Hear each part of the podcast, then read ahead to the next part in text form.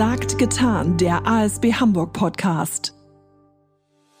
Was motiviert die Menschen beim ASB Hamburg, sich 365 Tage im Jahr in der Pflege, in den Werkstattkitas, im Sanitätsdienst, beim Wünschewagen, in den Ortsverbänden mit Leidenschaft zu engagieren?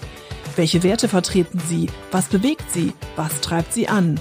Einmal im Monat erzählen Mitarbeitende Persönliches aus ihrem Alltag und gewähren einen Blick hinter die Kulissen der Hilfs- und Wohlfahrtsorganisation im ASB Hamburg Podcast Gesagt, getan. Herzlich willkommen zur ersten Folge von Gesagt, getan, dem ASB Hamburg Podcast. Ich bin Kerstin Michaelis und freue mich auf ganz viele nette Gäste und ihre spannenden Geschichten ab sofort einmal im Monat hier in unserem Podcaststudio im Herzen der Hansestadt.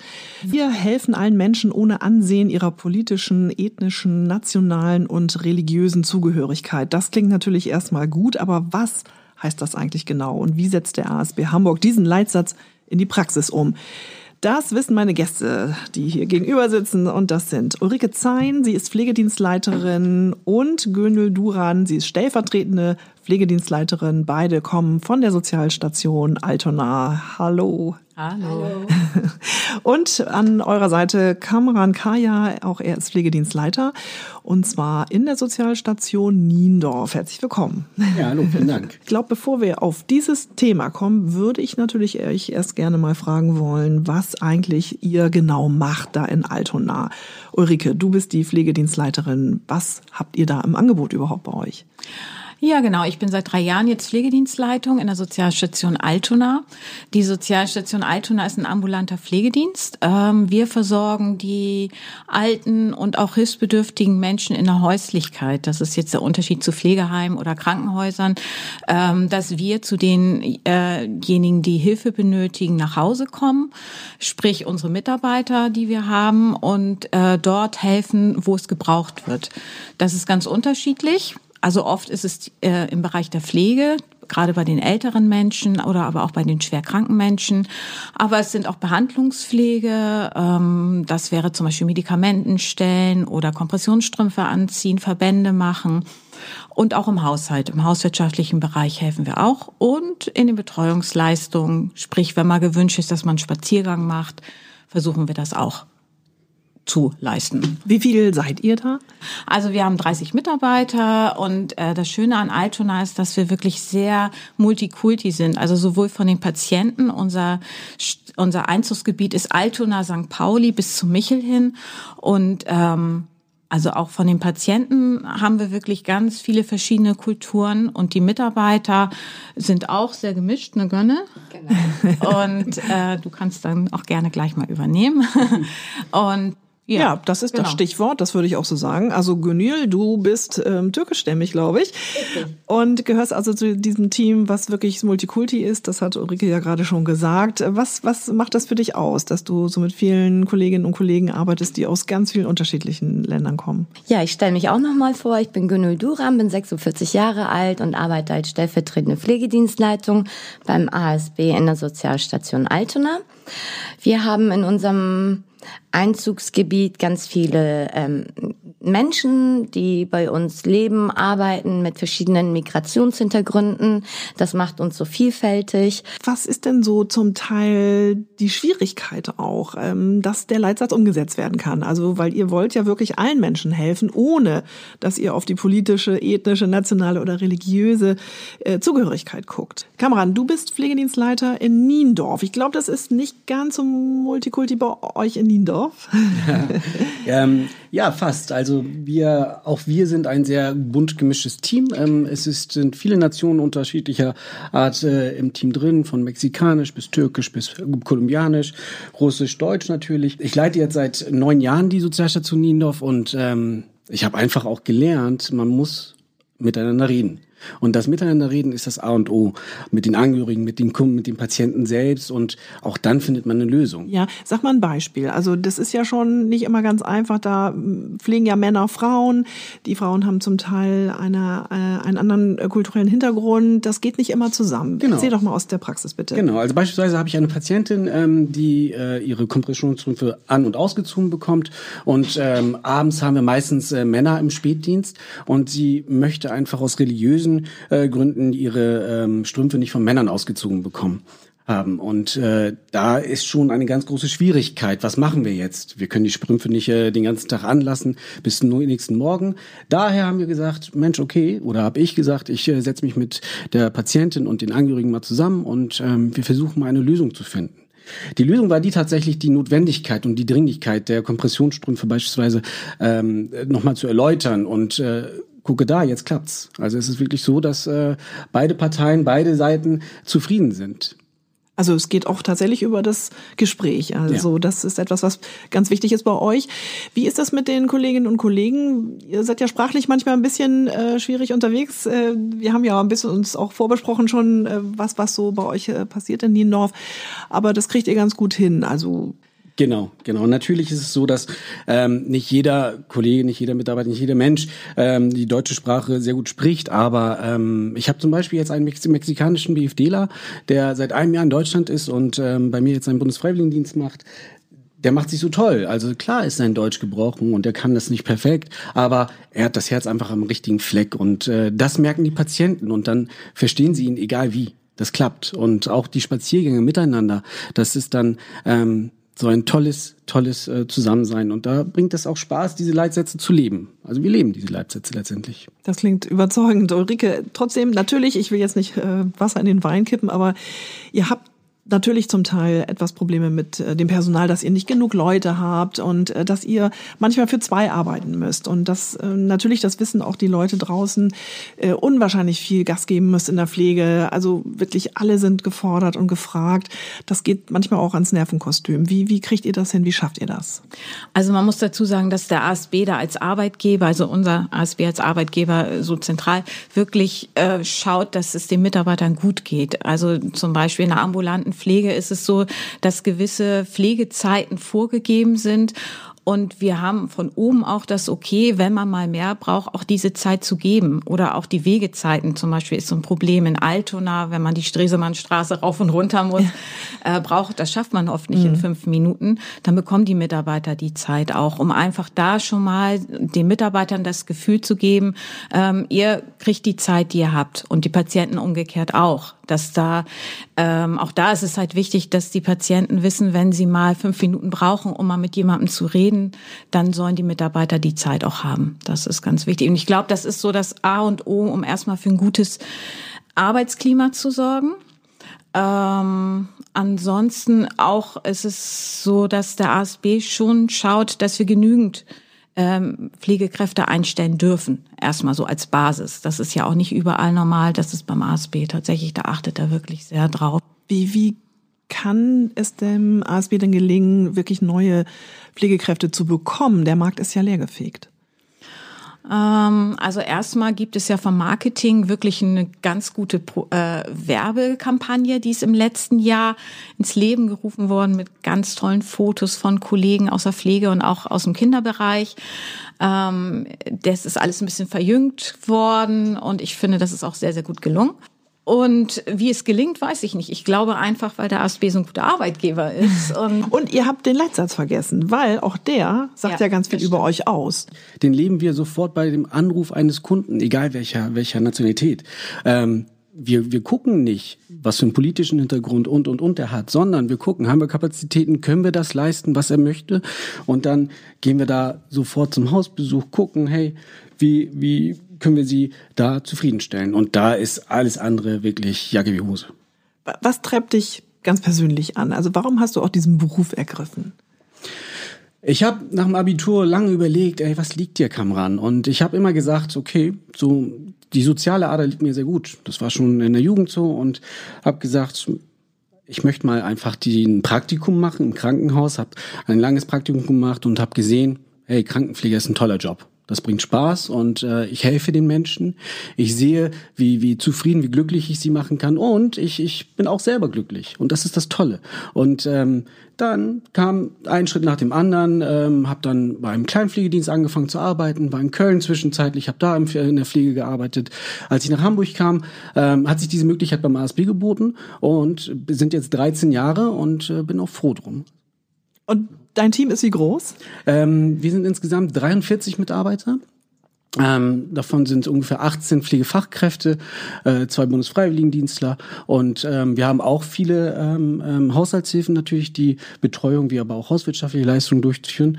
Ähm, und das Besondere ist, dass ich äh, drei Betreuungskräfte habe, die im Café Freiraum tätig sind. Ähm, das Café Freiraum ist eine, eine, äh, ein Café für dementiell erkrankte Patienten, wo die Angehörigen einfach sich mal ein bisschen Zeit verschaffen können und äh, ihre Patienten, ihre ihre Angehörigen werden dann durch diese Betreuungskräfte ähm, unterhalten, bewirtschaftet und und und. Ja. Das ist eine ganz tolle Angelegenheit und das läuft auch sehr gut. Das hört sich gut an. Ja, wunderbar. Ihr habt ja auch einige Ehrenamtliche. Wie läuft da die Zusammenarbeit? Könnt ihr noch ein bisschen mehr gebrauchen oder wie müssen wir uns das vorstellen? Ähm, ja, das läuft ganz toll. Also die ähm, Nachbarschaftshilfe, die beim ASB gelebt wird, ist äh, etwas ganz Besonderes.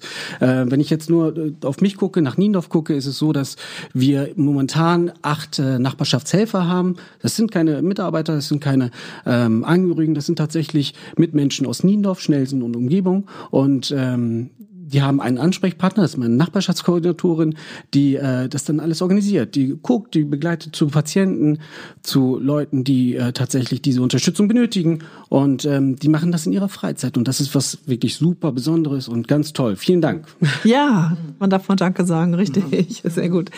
Ja, Günni, was ist so deine Mission? Also warum hast du gesagt, Mensch, das ist der Beruf, der passt zu mir, das ist meine Leidenschaft, mein Leben. Wie mhm. ist es dazu gekommen bei dir? Also bei mir geht das ein bisschen ähm, ins Persönliche, aber ich habe ähm, meine Mutter mit acht Jahren verloren. Sie hat, ähm, äh, sie leidete an Asthma und ich habe dabei halt viel ähm, sie unterstützt, Medikamente gegeben und so, obwohl sie das gar nicht nötig hatte. Und da habe ich schon so mein Helfersyndrom oder meine Neigung zur Pflege entdeckt. Ich wollte eigentlich Ärztin werden und ähm, davon bin ich dann irgendwie abgekommen, als ich mein Praktikum im AK Altona damals gemacht habe in der Schulzeit ähm, und habe dann gesehen, Krankenschwester, super. Hab dann in anderen Pflegediensten auch gearbeitet und ähm, ich bin dann zum ASB gekommen, weil ich den ASB wirklich toll finde. Ich bin Türkin und ich bin in der Leitungsposition. Das wurde mir ermöglicht. Und so gehen wir auch mit unseren ganzen Klientel um. Also es ist uns egal, wo die herkommen. Wir helfen hier und jetzt, sagen wir immer. Ja, sehr überzeugend.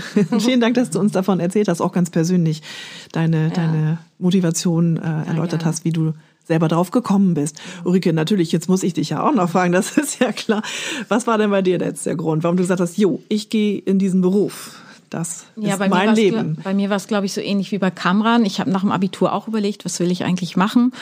Äh, wollte auch helfen, was Soziales machen und bin da so ein bisschen reingerutscht in diesen Beruf der Krankenschwester und habe aber ziemlich schnell gemerkt, was für ein toller Beruf das ist. Finde ich auch nach wie vor. Ich bin jetzt schon, glaube ich, über 30 Jahre Krankenschwester und glaube ich, ist gut.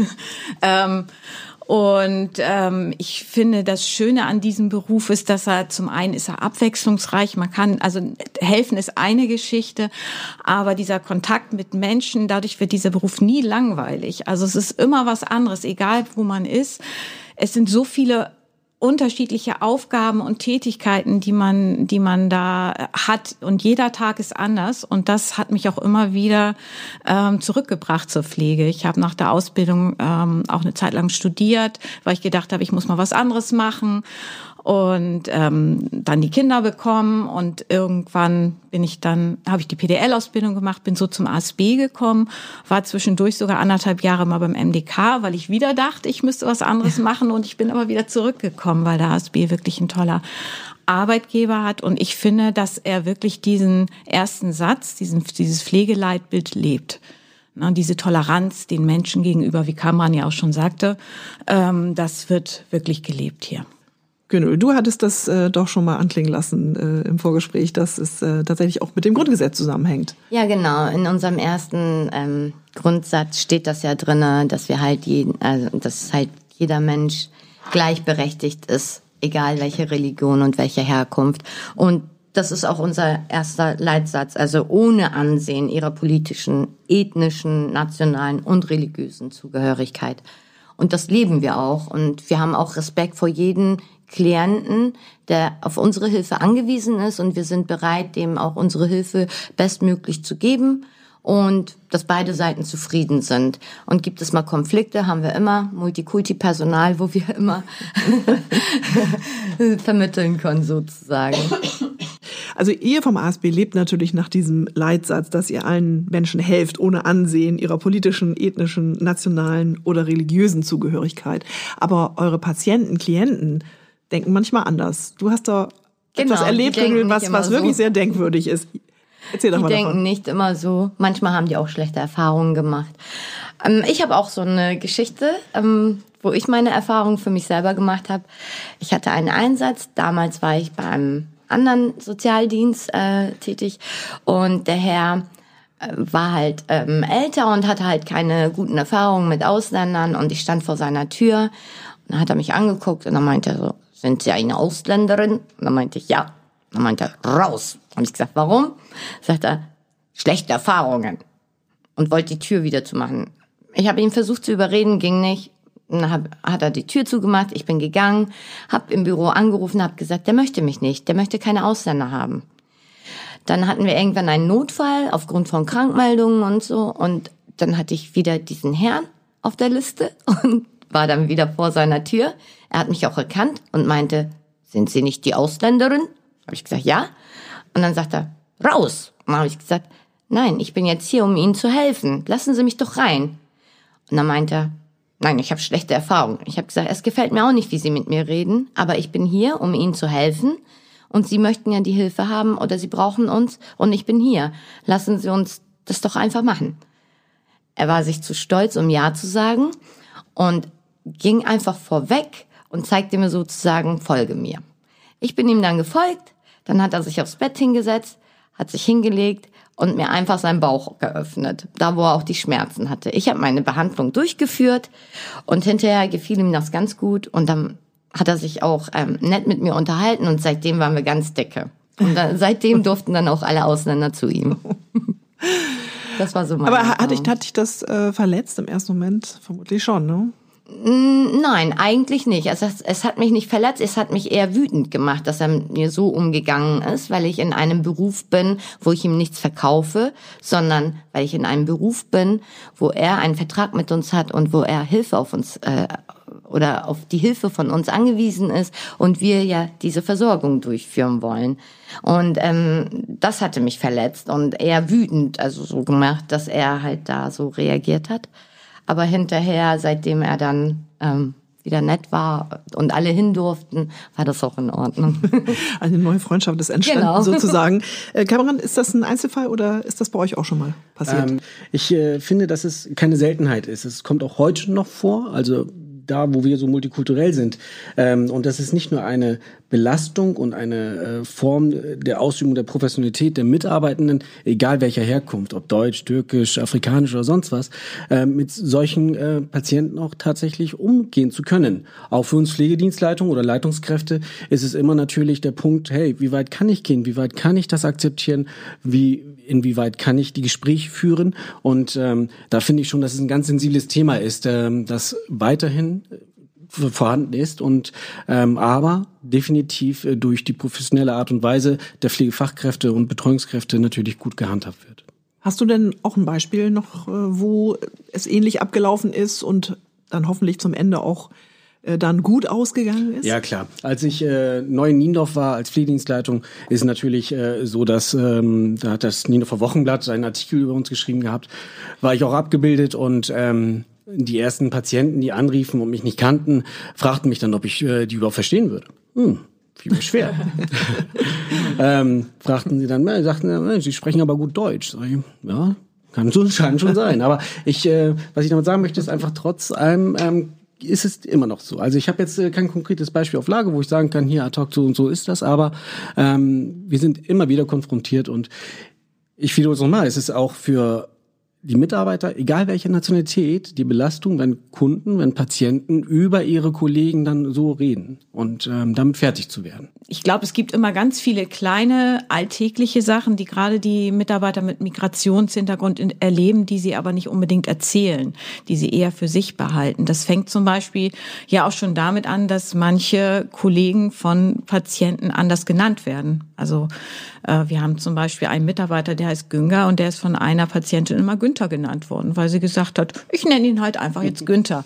Da haben wir ähm, auch oft drüber gesprochen, weil ein Name hat ja auch was mit einer Persönlichkeit zu tun.